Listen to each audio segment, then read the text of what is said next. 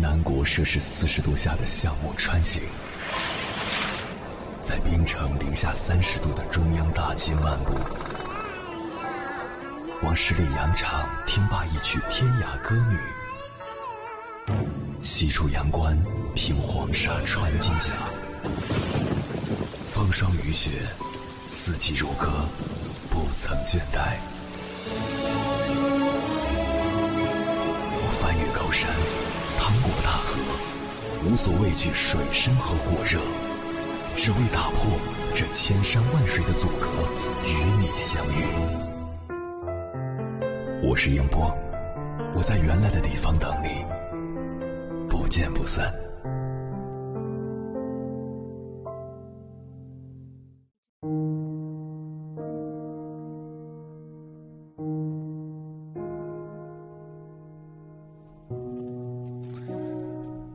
看起来很需要我哎，我好像是他最特别的人。或许当你这样想的时候，你正在走入一段不良关系中。在刚建立一段关系时，我们倾向于表现出自己最好的一面，尽可能在朋友或者伴侣面前留下一个好印象，但这也会给一些动机不纯的人制造机会接近我们。他们用自身的短板作为诱饵，来博取别人的同情与好感。你可能甚至没有意识到自己已经陷入这样一段不健康的关系中，直到这段关系已经严重影响和阻碍了你的生活。在这样一段关系中，你会感觉到窒息、恐惧、无助，甚至震惊。为什么会掉进不良关系的陷阱？这些不良关系会先向你抛出一个诱饵，对方会让自己看起来特别需要帮助，不知情的你帮了他们后，对方会表现出特别感激的样子，让你感到自己的出手相助是值得的。此外，对方也会用奉承让你感到自己是特别的，从而让你觉得自己有义务去满足这些你其实可以拒绝的请求。如何避免陷入不良关系？大多数刚从一段不良关系中解脱出来的人，可能会认为结束一段关系的最好方法就是从一开始就不要进入到这段关系中。简而言之，就是在刚认识一个人的时候，相信自己的直觉。在一项研究中，绝大多数的参与者都有过类似的感受。由于不信任或者忽略了自己的直觉，他们没有注意到关系早期出现的危险信号。其中一位参与者建议，在一段新的友谊中出现不良事件的那一刻，就该好好审视你们之间的关系。我根据自己的经验，加上查找资料，总结了七个关系应该结束的信号。一新朋友或恋人占用了你过多的私人时间，或过早分享了太多的个人隐私。二，他们只在需要的时候或者出了问题的时候才会联系你。三，安排出行或者聚会计划时不考虑你的意见。四。对方在聊天中滔滔不绝，只讨论他们自己的生活和经历，而根本不关心你的想法和感受。五，总是抱怨你不够积极主动，不能理解他们等等。如果一个朋友总是在抱怨你的缺点，那就趁早离他远远的吧。六，这些人总把你看作是竞争对手，未来可能都会。演化成一段不良关系。七，总跟你借钱却又不还的人，这种时候要提醒他们，感情和利益是两回事。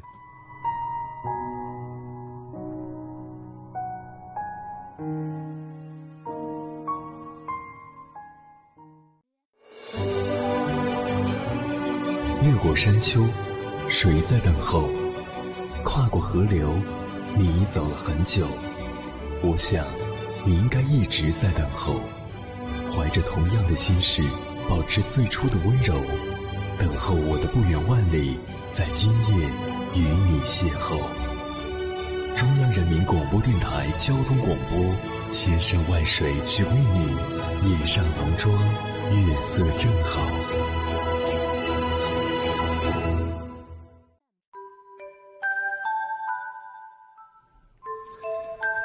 谢此刻依然守候在电波那一头的你。你现在听到的声音来自中国交通广播心灵夜话栏目《千山万水只为你》，我是迎波。今晚跟朋友们聊的话题是如何识别并走出不健康的关系。微信平台中国交通广播，期待各位的互动。小梅说：“一段关系到什么地步就该结束呢？”在网上有个答案是。不管什么关系，提供不了情绪价值，给予不了经济支持，又给不了正面陪伴，三点都不占，那么就是不健康的关系。舍弃是明智之举。傅夏利说，感情中的伤害往往比身体上的伤害更加深重，所以当发现自己在一段不健康的关系中受到伤害，而这种伤害远大于快乐时，就应该。勇敢的选择离开，并确保自己不再回头。嗯，现在不少人都对爱情持有一种小心谨慎的态度，就算是在一段亲密关系中，也能听到一些女生这样吐槽：前两天我发现男朋友竟然跟前任还有联系，这个渣男！以前吵架他都主动哄我，现在都懒得哄。我看网上说。这就是追到手就不管的典型渣男行径。他手机都不愿意给我看，该不会是背着我有什么惊天大秘密吧？这些女生的共同点是，她们都觉得自己在爱情中有一些不舒服和不对劲的感觉，但又说不清是什么。缺乏安全感的她们怀疑自己遇到了渣男，遭到了 PUA。表面上，她们拿着。渣男鉴定的十大标准，一条条比对自己的伴侣，生怕自己受骗。其实他们害怕的是遇上了不健康的、有害的亲密关系对自己带来的伤害。不健康的亲密关系对人的身心伤害是很大的。短期来看，不健康的关系会使身处其中的人感到难过甚至痛苦；长期来看，它还会动摇我们对爱情的信念。变得难以信任他人，也不相信自己值得被爱，并且不健康的关系的发展常常有一个过程。如果你是遇到了渣男或渣女，那他们对猎物的操纵通常是循序渐进的。一开始你只觉得好像哪里不对劲，但还是会倒在他们的甜蜜攻势下。等醒悟过来时，往往已经投入了极高的物质和情感成本。难以逃脱。如果对方是真心爱你的伴侣，小问题一直拖着不解决，也会让你们的关系逐渐恶化。本该相爱的人，却因为争吵和猜忌不得不分离，造成难以挽回的遗憾。所以在关系问题出现时，就去发现它、重视它，是很有必要的。爱情就像身体一样，需要及时定期的体检，才能长久的保持健康。接下来，千山万水只为你，跟朋友们分享的文章选自《社会学了没》，名字叫《你是否也深陷不健康亲密关系的泥潭》。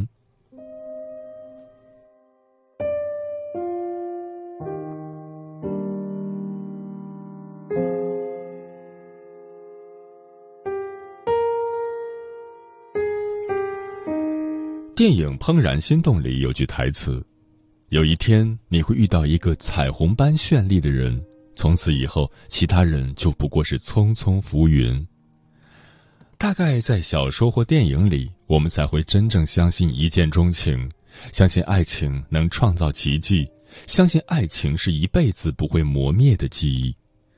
但现实是，长久的亲密关系不是一见钟情就能得来的。真正维系一段好的亲密关系，靠的不是爱的激情，也不是一厢情愿的付出，而是爱的能力。学会如何去爱，才是亲密关系的保鲜剂。我们常说，爱自己是终身浪漫的开始。然而不少人却因为不会爱，让自己深陷关系的泥潭。那么，你是怎么学会去爱的呢？我们精选了部分读者的留言与大家分享，或许你能在大家的经历中找到答案。读者善善他说：“初恋时失去自我式的付出，以至于对方觉得理所应当，不在意我。最后他出轨被我发现而终止了关系。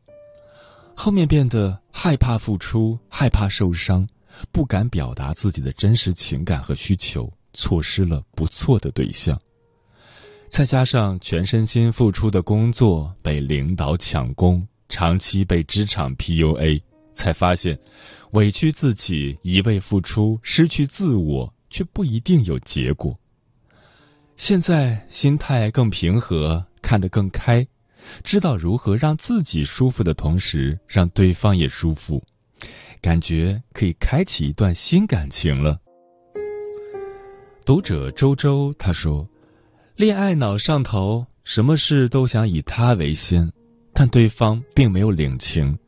他继续做自己，而我渐渐迷失了，变得多疑、焦虑、抑郁、自卑，和以前的自己完全不一样。我慢慢意识到，我应该更关注自己。”自己轻松快乐了，对方也不会有压力，自己也会更积极。但戒掉恋爱脑的过程好难，我不知道该怎么做。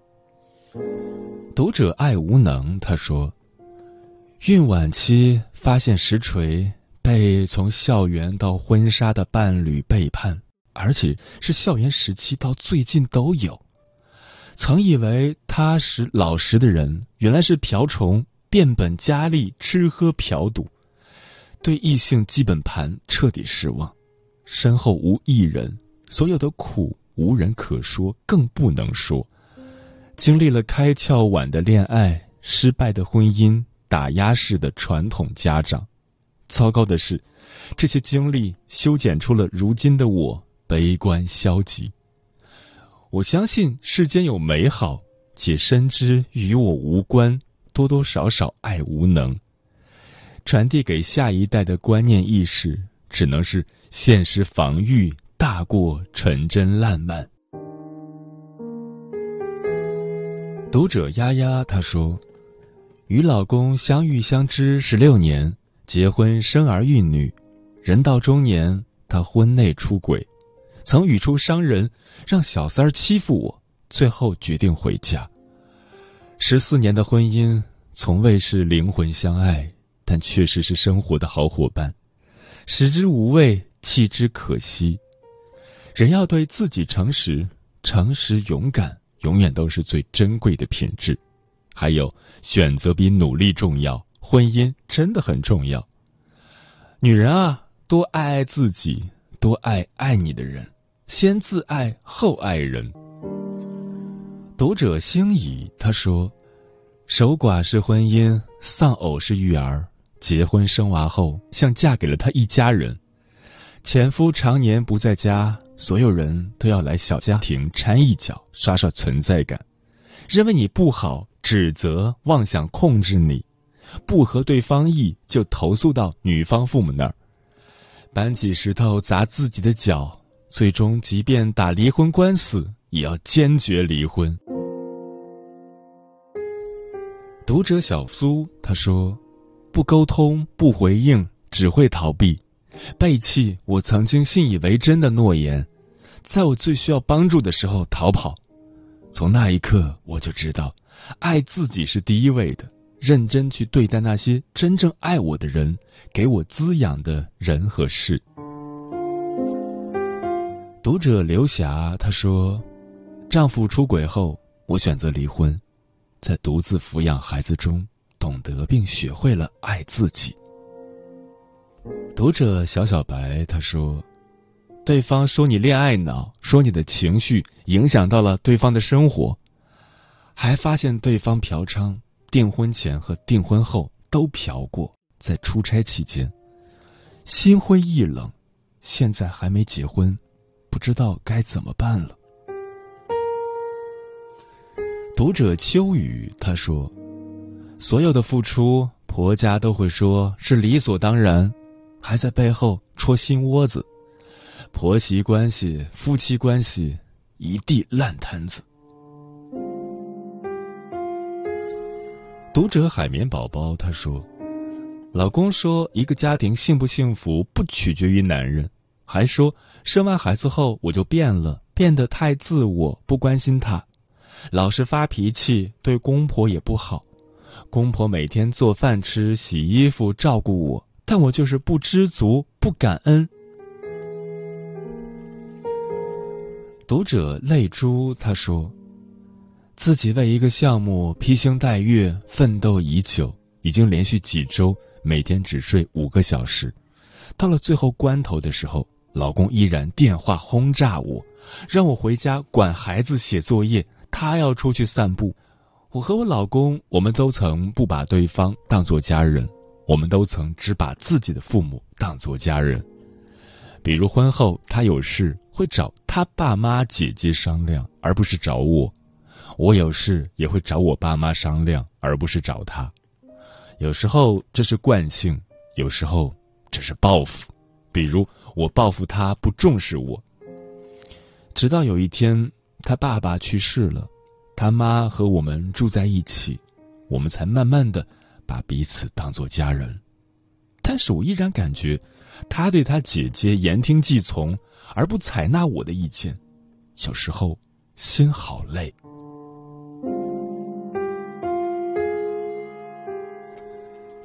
读者环环他说：“我会推掉朋友可以赚钱的兼职时间去陪他，但是。”他却有各种推不掉的朋友酒局，将心比心，哪怕只是普通朋友也会心寒的吧。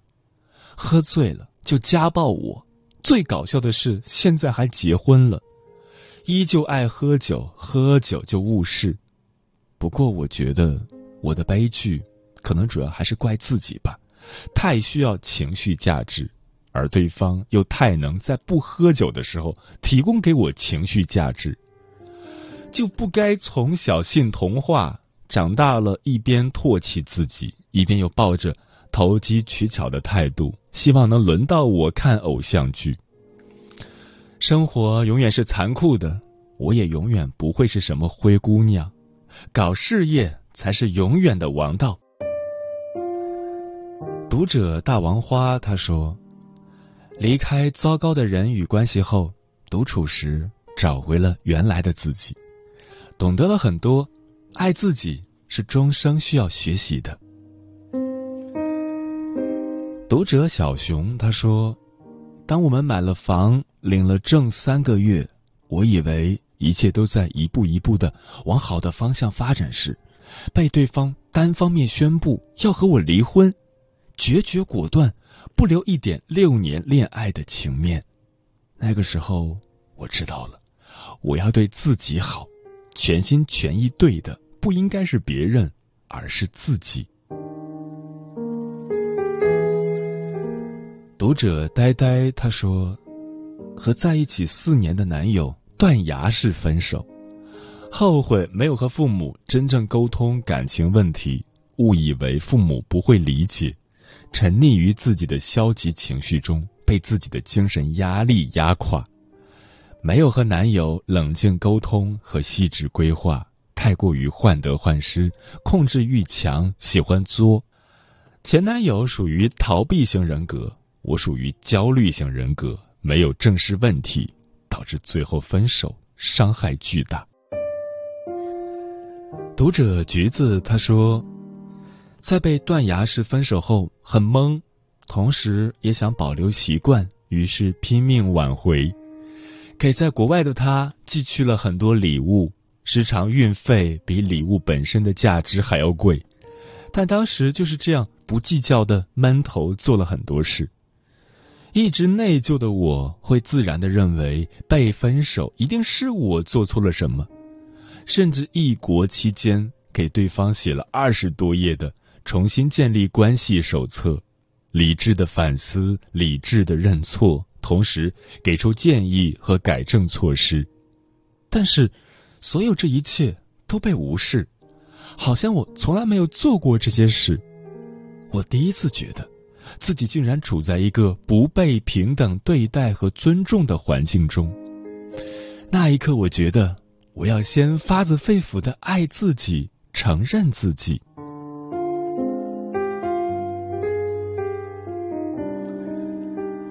读者 C C 他说：“有过原生家庭创伤的我，在遇到一个很喜欢的人之后，会将自己最真实的一面展露出来，那个敏感脆弱的自己。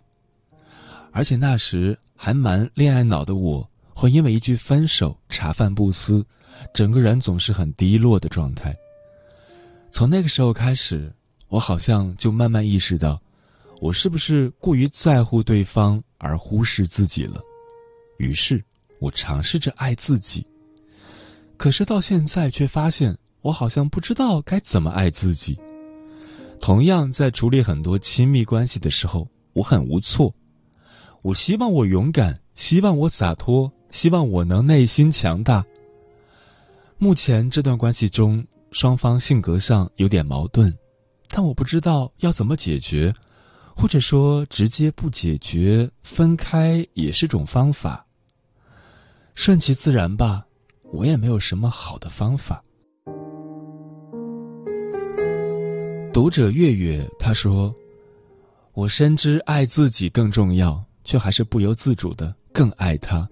可是他却无法回馈同样纯粹的情感，彼此的道德观念以及异性边界感不一致。”不说出来，疯狂内耗，精神折磨；说出来，爆发争吵，元气大伤。我每一次生气的时候胃疼，都渐渐的提醒我要更爱自己。恋爱中，对方对前任念念不忘，在那些不能见面的日子里，与其他异性有着在我看来超越普通朋友的聊天频次和聊天内容。以上就是几位读者的分享。总之，每个人都希望拥有美满的亲密关系，但不会爱带来伤害，却让我们痛心。只会放弃关系，并不能解决问题。对亲密关系的渴望深植于我们的本能之中。我们需要学习如何维系亲密关系，如何从关系中得到滋养。没有人能以你想要的方式爱你，除了你自己。当关系出现问题的时候，我们要学会多问问自己为什么感到心痛，不否定自己值得被爱，也要积极面对切实问题，和对方坦诚交流，共同面对关系中的困难。不论如何，经营亲密关系就像买来鞋子穿在自己脚上，好不好看大家未必注意到，舒不舒服却只有自己知道。希望我们都能知道自己想要的，找到自己想要的，发现自己的命中注定。很抱歉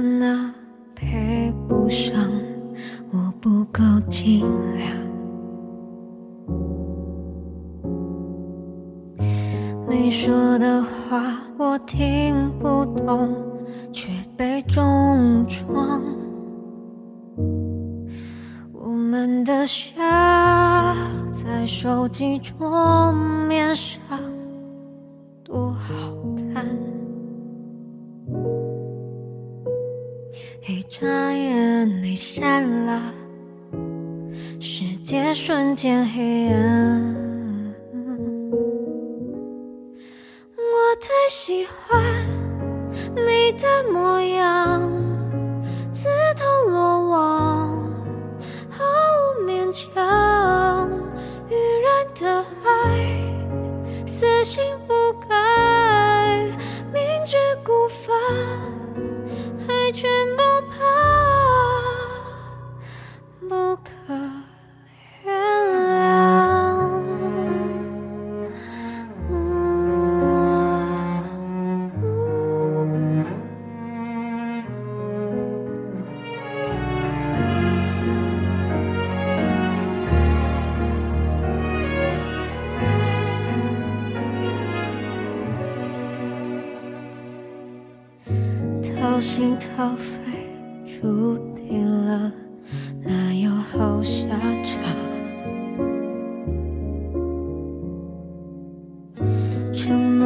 是牺牲自己，保障对方，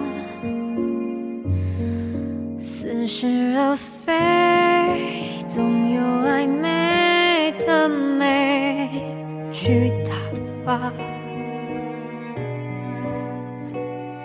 骗自己的人啊，就活该被惩罚。喜欢你的模样，自投罗网，毫无勉强。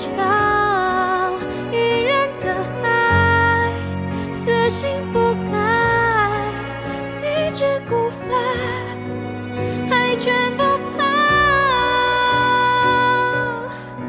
不对称的亲密关系。真不健康，短暂幸福在上演过后被撤掉。我这执迷又自欺的傻瓜，在不爱面前为爱